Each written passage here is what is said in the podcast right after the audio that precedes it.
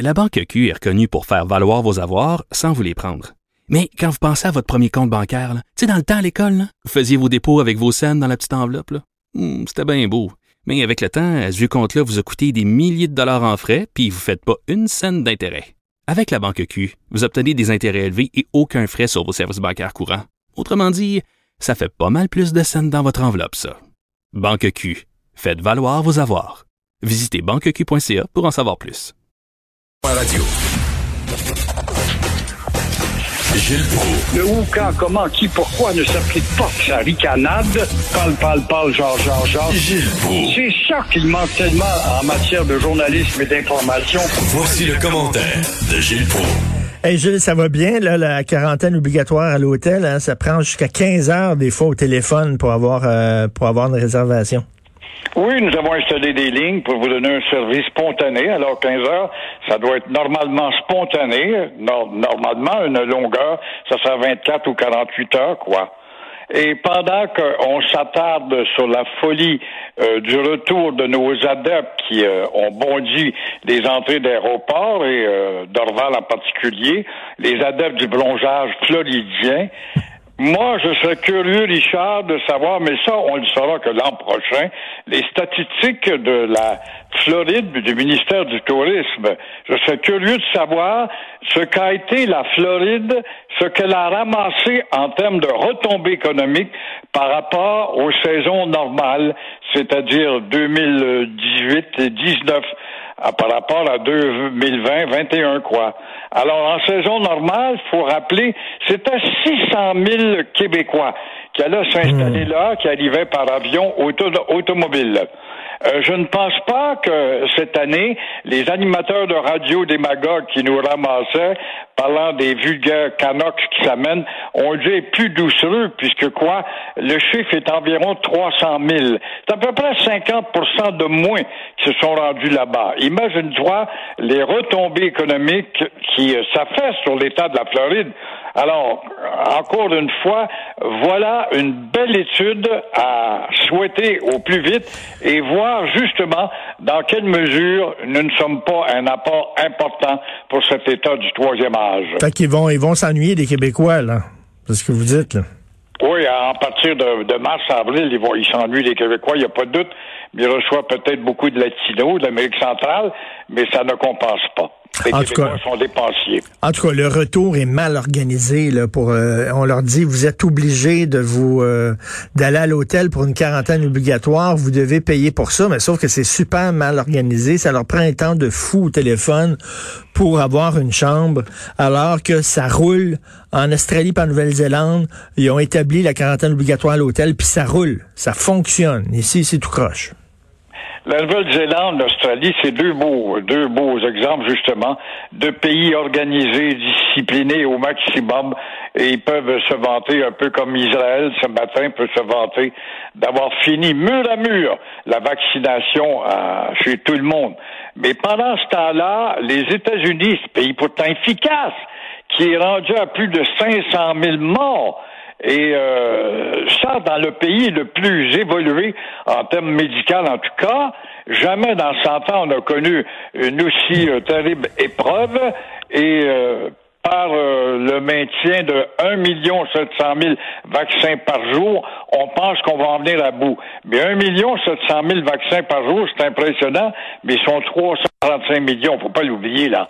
Alors, il reste à savoir combien de vaccins vont être porteurs d'espoir? C'est pas tout j'ai eu mon vaccin, mais dans deux, trois semaines, là, on va voir si c'est dans une totale forme, blindé, capable de s'exposer à n'importe quel microbe, pendant qu'on parle du troisième ou d'une troisième vague qui s'appelle euh, le variant.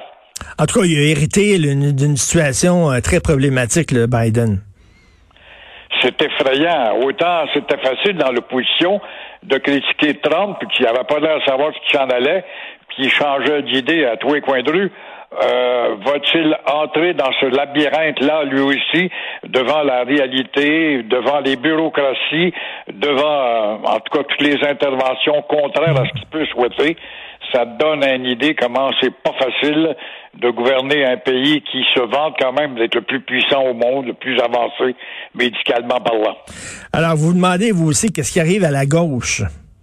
Ben, j'ai lu avec beaucoup d'intérêt une chronique d'un dénommé Richard Martineau ce matin. Et euh, qu'est-ce qui est arrivé de la gauche par rapport à celle d'hier, et tu le demandais ce matin, euh, c'est une question qu'il faut effectivement euh, soumettre depuis la disparition de la gauche de l'époque du regretté euh, Michel Chartrand. Euh, Michel Chartrand apparaissait dans les téléjournaux il y a 20-25 ans. Ah, c'est un gueulard, un sacrement, un mal engueulé, mais mon Dieu qu'il nous manque aujourd'hui comme ayant été une voix de la liberté. Il y en a eu deux, trois qui sont morts eux autres aussi depuis ce temps-là.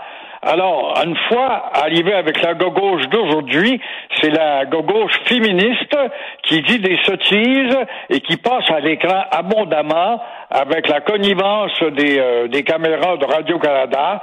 Le MPD, qui est pourtant un parti de gauche, n'est pas plus à gauche que le Parti libéral de Justin Trudeau, et aussi nos centrales syndicales.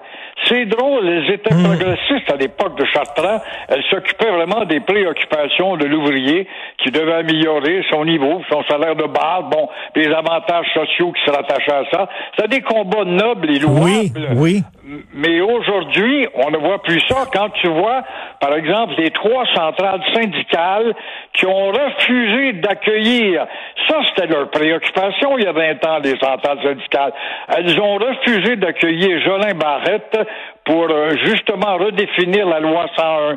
On n'est pas intéressé, on est des centrales d'affaires. Alors voilà, ça me fait rire en te disant et en rappelant que tu te sers souvent de cette image quand tu nous parles de l'enclos des petits lapins. Oui. Eh bien, l'enclos des petits lapins devient un immense parc de petits lapins blancs.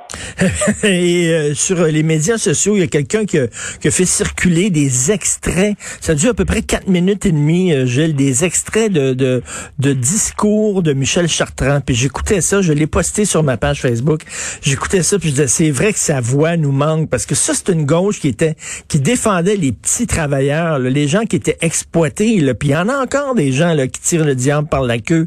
Mais on dirait que le salaire minimum, on n'a qu'à regarder comment ben l'élargissement du salaire minimum euh, s'est étendu maintenant avec des entreprises. On crée de l'emploi, oui, au salaire minimum. A Falardeau aussi, c'est un autre qu'on a oui. beaucoup trop rapidement. Tout comme euh, le professeur de l'Université du Québec là, en sciences comptables. Le prof C'est des stentors qu'on n'entend plus et c'est grave quand on n'a pas des sons de cloche, des cloches d'alarme comme eux autres dans l'opinion publique. Ben ça donne le lymphatisme et euh, l'engourdissement comme on le connaît actuellement. Et des personnages de ces trois-là que vous dites, le, prof Lauzon, euh, Falardeau, puis euh, Chartrand, c'était des, c'était des grandes gueules, mais on dirait qu'on a cassé le moule. Il y en a plus des gens comme ça. Là. Non, puis sur le coup, par, par, notre ignorance, on les haïssait, ils sont vulgaires, mmh. effrontés, puis ils n'ont pas de méthode, mais il fallait avoir le fond derrière. Je suis allé au cimetière l'été dernier faire de la photo, je cherchais la tombe de Guy l'affaire Guy le gars qui avait défié euh, la loi euh, des, livres euh, index de, ah, oui. Bourget, bon, puis ça a pris l'armée pour l'enterrer, puis sa femme avait gagné. Juste à côté de lui, je vois la pierre tombale de Pierre Falardeau, sur laquelle Richard il y a une multitude d'inscriptions, même à six pieds sous terre, euh, qui te rappellent ces discours. Faites attention, vous contrôlez pas les médias, bande de caves, oubliez pas que le pouvoir hypocrite à Ottawa, puis la gueule croche à chrétien. J'en revenais pas. Tout cela écrit sur sa pierre tombale à Pierre Et c'est où ça? C'est où la pierre tombale à Pierre Falardeau? Il faut aller au cimetière demander, euh, oui, euh, la pierre tombale. Il est juste à côté de Joseph Guibard, qui a marqué l'histoire. Au cimetière, à Côte-des-Neiges, là. À Côte-des-Neiges. Il est près de Sir Georges-Étienne Cartier, même parce que tous les monuments de gens importants, là. C'est intéressant quand on va dans le cimetière, on ouvre les yeux, on est confronté à l'histoire beaucoup, hein.